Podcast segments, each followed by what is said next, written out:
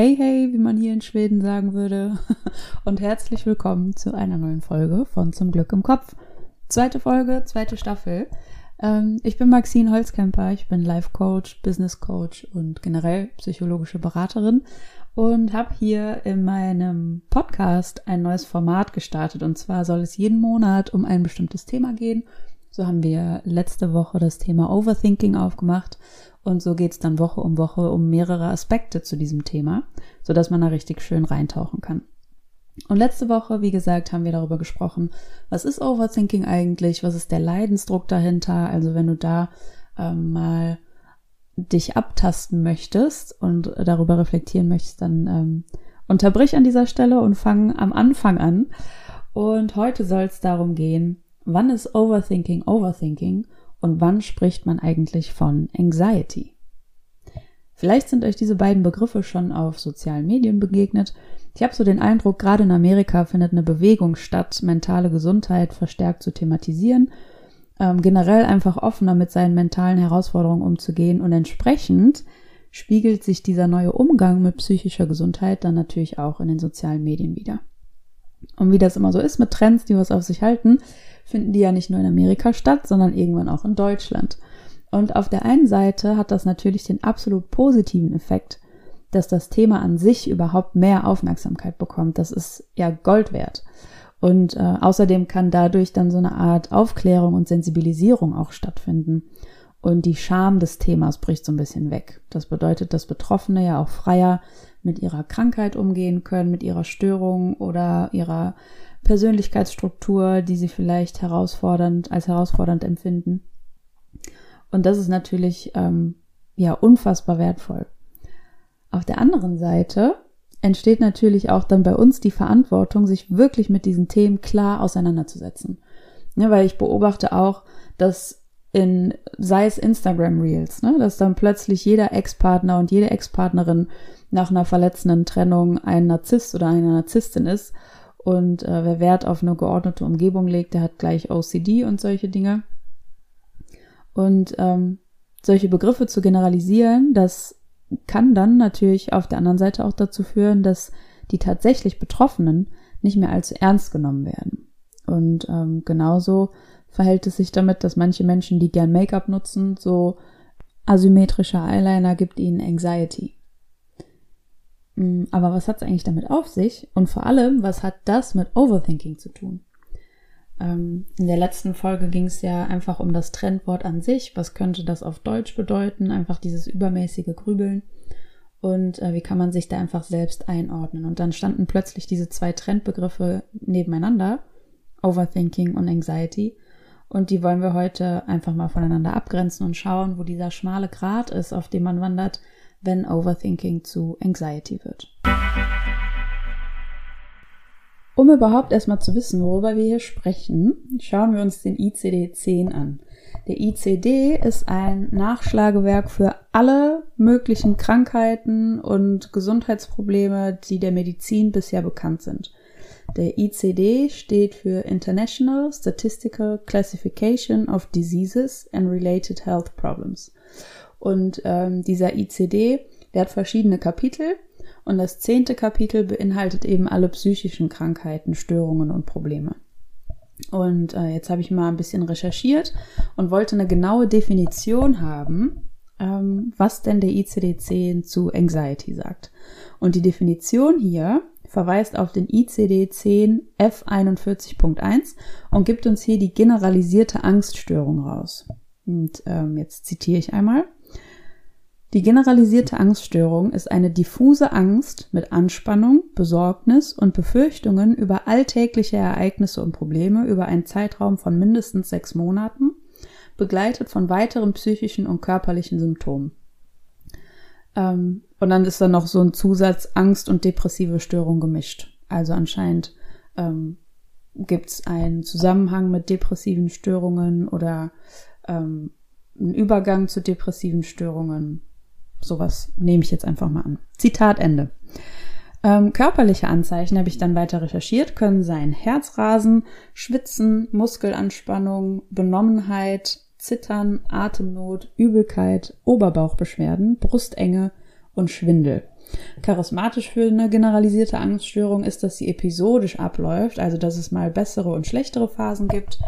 Ähm, das bedeutet aber nicht, wenn es gerade eine bessere Phase gibt, dass die Angststörung weg ist, sondern das bewegt sich einfach in so einem, in so einem wellenartigen Rhythmus durch unser Leben. Ähm, genau. Wie kann das eigentlich entstehen oder was sind so Risikofaktoren für eine Angststörung? Eine generalisierte Angststörung. Das können zum einen natürlich traumatische Lebenserfahrungen sein, also belastende Erlebnisse aller möglicher Arten, ähm, zum Beispiel Verluste in der Kindheit oder auch im späteren Leben, starker familiärer Stress oder andauernde extreme Arbeitsbelastung. Das kann alles die Entstehung begünstigen. Und das ist quasi der klinische Blick auf eine Angststörung.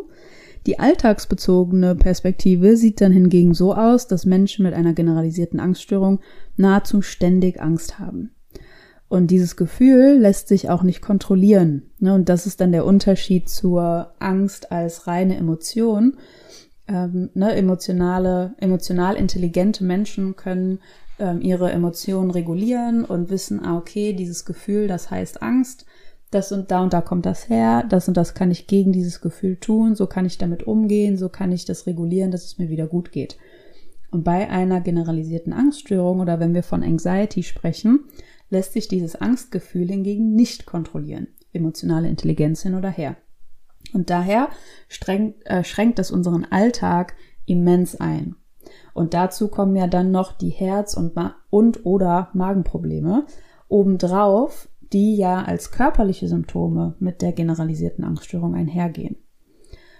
Und der bestimmende Faktor ist, ähm, was dann diese Angststörung zur Angststörung macht, ist, dass diese Angst, diese Anxiety nicht auf bestimmte Umgebungsbedingungen bezogen ist, sondern eben verallgemeinert, also deshalb auch generalisiert auftritt. Das heißt, du kannst in einer Situation stecken, ich sag jetzt mal hier, ne, ich sitze in meinem schwedischen Airbnb, ich bin gerade auf Tour und reise durch Schweden, sitze hier, habe die äh, Füße auf dem Couchtisch und die Sonne scheint mir ins Gesicht.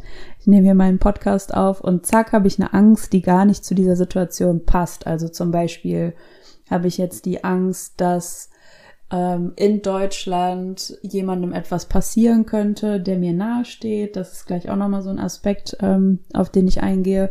Oder dass ähm, die Umwelt in Asien so plastikbelastet ist und so weiter und dass da dann etwas passiert, das den Meeresspiegel hebt oder senkt oder das Trinkwasser verunreinigt und ich deshalb hier ähm, eine Lebensmittelvergiftung bekomme. Zum Beispiel.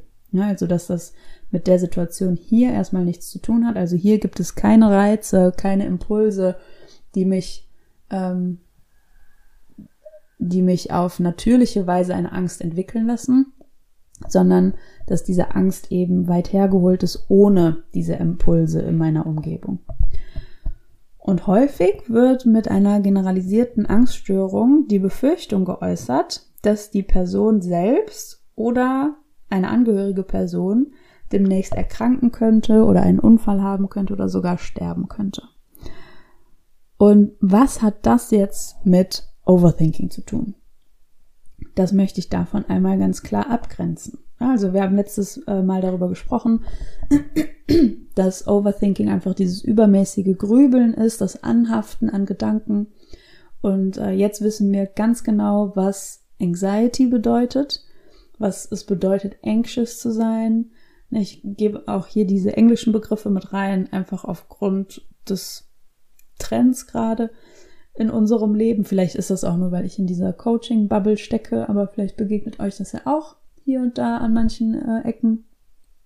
Und ähm, ja, das einfach mal auf Deutsch zu übersetzen und genau anzuschauen, was denn dahinter steckt um diesen Begriff auch nicht leichtfertig zu benutzen, weil wir wirklich jetzt gerade auch festgestellt haben, dass da eine ernstzunehmende Angststörung hintersteckt, ähm, gegen die man auch unbedingt was tun sollte und auch was tun kann. Darum geht es dann in der nächsten Folge.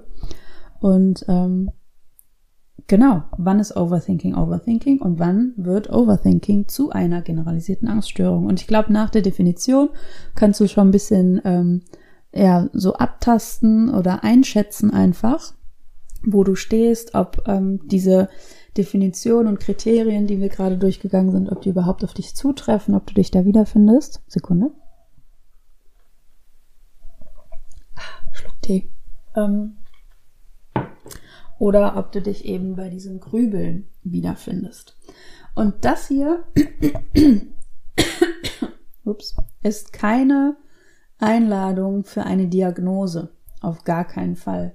Ich finde es auch gar nicht so hilfreich, an der Psychotherapie zum Beispiel auch ähm, ständig für das, was man tut oder denkt oder fühlt, eine Diagnose zu erhalten, dieses Etikett, weil dann auch ganz viel an sich selbst erfüllenden Prophezeiungen stattfinden kann, weil äh, man sich auch mit dieser Diagnose so identifizieren und auch da anhaften kann, dass das an Leichtigkeit, was noch da ist, dass man das untergräbt mit diesen zusätzlich frustrierenden Gedanken und Nachrichten, die man dann bekommt. Das heißt, hier soll es gar nicht um eine Diagnose gehen, hier soll es einfach um die Abgrenzung gehen ähm, und um die Sicherheit gehen, sich selber von etwas zu distanzieren, sich selber genau einzuordnen und so weiter. Wenn du allerdings jetzt merkst, okay, diese ganzen ähm, Symptome von der Diagnose oder nicht von der Diagnose, die Symptome vom ICD-10, das ist ja ein medizinisches Nachschlagewerk,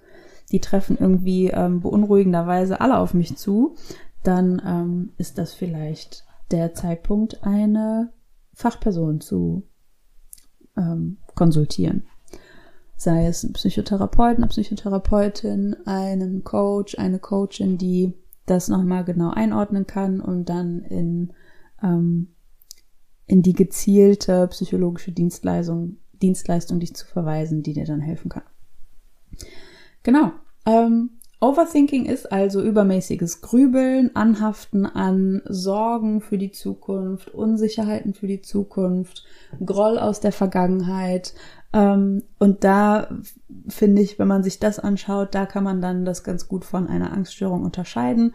Wenn man ähm, im Grübeln steckt und die Unsicherheiten für die Zukunft ähm, einem durch den Kopf gehen und da, dass man da anhaftet dann kann man das ganz gut unterscheiden, ob das wirklich gerade situationsbezogen ist und man gedanklich vom Stöckchen aufs Hölzchen kam und jetzt in der Zukunft einfach am Grübeln ist und da diese Angst eben platziert ist in Form von Unsicherheit oder ob es eine generalisierte Angststörung, also Anxiety sein kann, die ohne situationsbezogene Impulse auftritt. Also dass man diese Angst quasi mit hinnimmt, wohin man auch gerade geht, was man auch gerade macht im Alltag dass wirklich diese Angst auch zusammen mit den körperlichen Symptomen ähm, so stark auftritt. Genau. Und ähm, das soll es auch erstmal gewesen sein für heute. Nächste Woche geht es darum, was kann man eigentlich gegen Overthinking tun und was kann man eigentlich gegen eine Angststörung tun. Und ähm, da gibt es auch einige, Sympul äh, einige Impulse, die ich äh, mitgeben kann. Vieles auch, was ich im Coaching mit meinen Klientinnen und Klienten tue. Ähm, viele Schritte, die wir gehen. Stichworte hier sind schon mal Achtsamkeit. Ähm, was kann man gegen Ängste tun? Was kann man gegen Dramatisieren tun? Was kann man, wie kann man loslassen? Ähm, darum geht es dann nächste Woche. Und übernächste Woche geht es in einer eigenen einzelnen Folge darum, wie kann ich eigentlich mit dem Interpretieren aufhören. Ähm, und wenn das was für dich ist, dann bleib auf jeden Fall am Ball. Und wir hören uns nächste Woche. Ähm, genau, schalt wieder ein. Wenn du merkst, boah, dieses Thema resoniert irgendwie mit dir oder du willst es einfach so aus Interesse weiter verfolgen, dann schalte super gerne wieder ein. Ich freue mich über eure Klicks, ich freue mich auf eure Nachrichten, ich freue mich auf eure Fragen, die ihr habt, ich freue mich auf Weiterempfehlungen, über eure Bewertungen, über alles, wie ihr eure Energie in meine Richtung schicken möchtet. Ich freue mich, ich bin offen dafür. Ähm, und verabschiede mich. Denk dran, egal wie eingefahren und festgefahren dir deine Situation erscheint, Veränderung ist möglich und Veränderung kann sogar leicht sein und Veränderung kann auch Spaß machen. Ähm, dafür möchte ich gerne stehen, dafür arbeite ich die nächste Woche weiter und produziere diesen Podcast hier, poste Instagram-Posts, coache Menschen in erster Linie. Und äh, ja, tue, was ich tue. Vielleicht kam davon heute ein Impuls bei dir an. Dann freut mich das sehr. Und ich bedanke mich. Auf Wiederhören.